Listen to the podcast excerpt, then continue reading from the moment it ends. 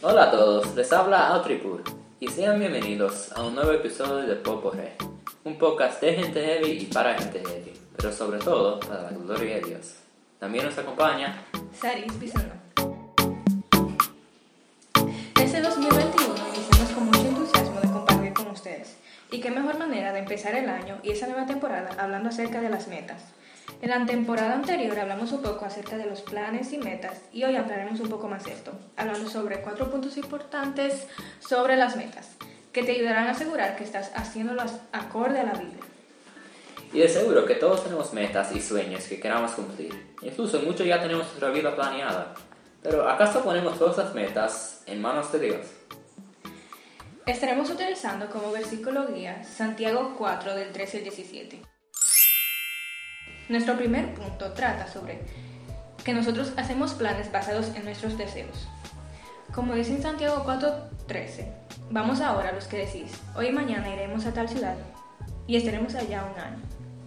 Así como dice, nosotros hacemos planes basados en nuestros deseos. Tenemos que tener en cuenta cuáles son esos deseos que nos motivan. Porque por, todos sabemos que por sí solo nuestro corazón no va a desear lo que Dios quiere para nosotros. Por eso es necesario que le pidamos a Él que nos instruya y nos guíe por medio de su palabra, para que de esta manera nosotros tengamos seguridad de que los planes, nuestras metas, sueños serán buenos, aun cuando no suceda lo que queramos.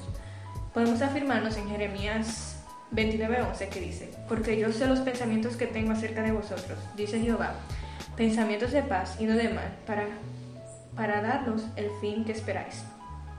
Podrías decirte que Dios va a hacer exactamente lo que quieres, porque dice para darnos el fin que esperamos, pero no es así.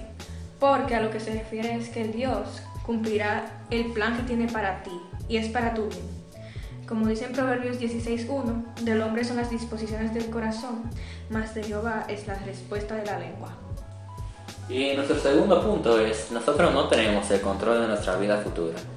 Santiago 4.14 dice, cuando no sabéis lo que será mañana, porque ¿qué es vuestra vida? Ciertamente es neblina que se aparece por un poco de tiempo y luego se desvanece. Esto no nos deja algo muy claro. No debemos confiar en nuestros deseos o motivaciones porque no conozcamos el día de mañana ni lo que va a suceder. Yo soy una persona que me gusta planificar básicamente todo y bueno, casi por hora me gusta planear, planear mi día entero y si no lo hago me siento inquieto y no sé por qué lo hago si no tenemos, si no tengo el poder para hacer lo que sucederá. Y si nosotros como neblina, ¿por qué tenemos tanto certeza en, en nuestros propios planes que planificamos? Porque si somos como neblina que se desaparece no tenemos ningún poder para hacer que esos planes se vuelvan realidad. En Lucas 12:20 dice, pero Dios le dijo, necio, esa noche viene la feliz de tu alma, y lo que has provisto, ¿de quién será? Deseamos ser ricos para con Dios porque Él es el único que conoce nuestro futuro. Si todos los planes que nosotros hacemos no nos vale nada, ¿cómo debemos hacer los planes? Eso nos lleva al tercer punto. Esperar en Dios. Como dice en Santiago 4:15, en lugar de lo cual deberíais decir, si el Señor quiere, viviremos y haremos esto y aquello. Así como dice, Dios tiene que ser el Señor de nuestro todo, porque ya como Él es el dueño de todo, Él decide lo que quiere para mí. Por eso debemos ponerle a Él delante de nuestros deseos. Nuestras metas no se cumplen porque nosotros queramos, sino porque Dios así lo quiso. Por eso debemos aprender a esperar en sus promesas, y sé que no es fácil, pero aún cuando no sintamos que Él está obrando, seamos resilientes. Como dice Mateo 6:33, mas buscar primeramente el reino de Dios y su justicia, y todas estas cosas os serán añadidas. Por eso busquémosle primero y esperemos su respuesta. El cuarto punto es, nosotros necesitamos la gracia de Dios. Santiago 4, 16 y 17 dice, pero ahora os jactáis en vuestras soberbias. Toda jactancia semejante es mala, y al que sabe hacer lo bueno no lo hace, y le es pecado. En todo lo que hagamos necesitaremos de su gracia, porque por su gracia es que podemos lograr todo. Nada de lo que tenemos, deseamos, cumplimos o hacemos es porque nos lo merecemos, sino porque Él nos ama como para responder a nuestras metas. Jesucristo vino a traer gracia y misericordia.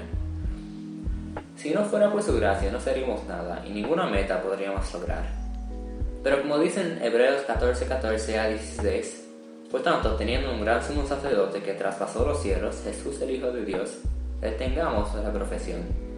Porque no tenemos un sumo sacerdote que no pueda compadecerse de nuestras debilidades, sino uno que fue tentado en todo, en todo según nuestra semejanza, pero sin pecado. Acerquémonos, pues, confiadamente al trono de la gracia, para alcanzar misericordia y hallar gracia para el socorro oportuno. En conclusión, debemos recordar estos cuatro puntos. Primero, nosotros hacemos planes, pero procuremos que esos deseos sean fortalecidos por el Señor. Segundo, no tenemos el control de nuestras vidas, pero descansemos en aquel que sí tiene el control. Tercero, mientras esperemos en Dios, orar constantemente, porque la oración nos hace recordar dónde está puesta nuestra esperanza. Y cuarto, necesitamos la gracia de Dios. Por esto, tenemos que procurar crecer en nuestra relación para que seamos satisfechos en Él.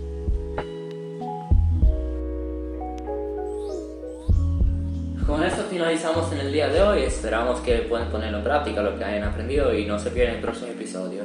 Y en este, este segunda temporada vamos a hacer algo un poco diferente, que vamos a estar sacando un nuevo episodio todas las semanas, a diferencia que antes, que era cada dos semanas. Y sí, no, nos vemos en el próximo episodio. Que yo haga. Chao.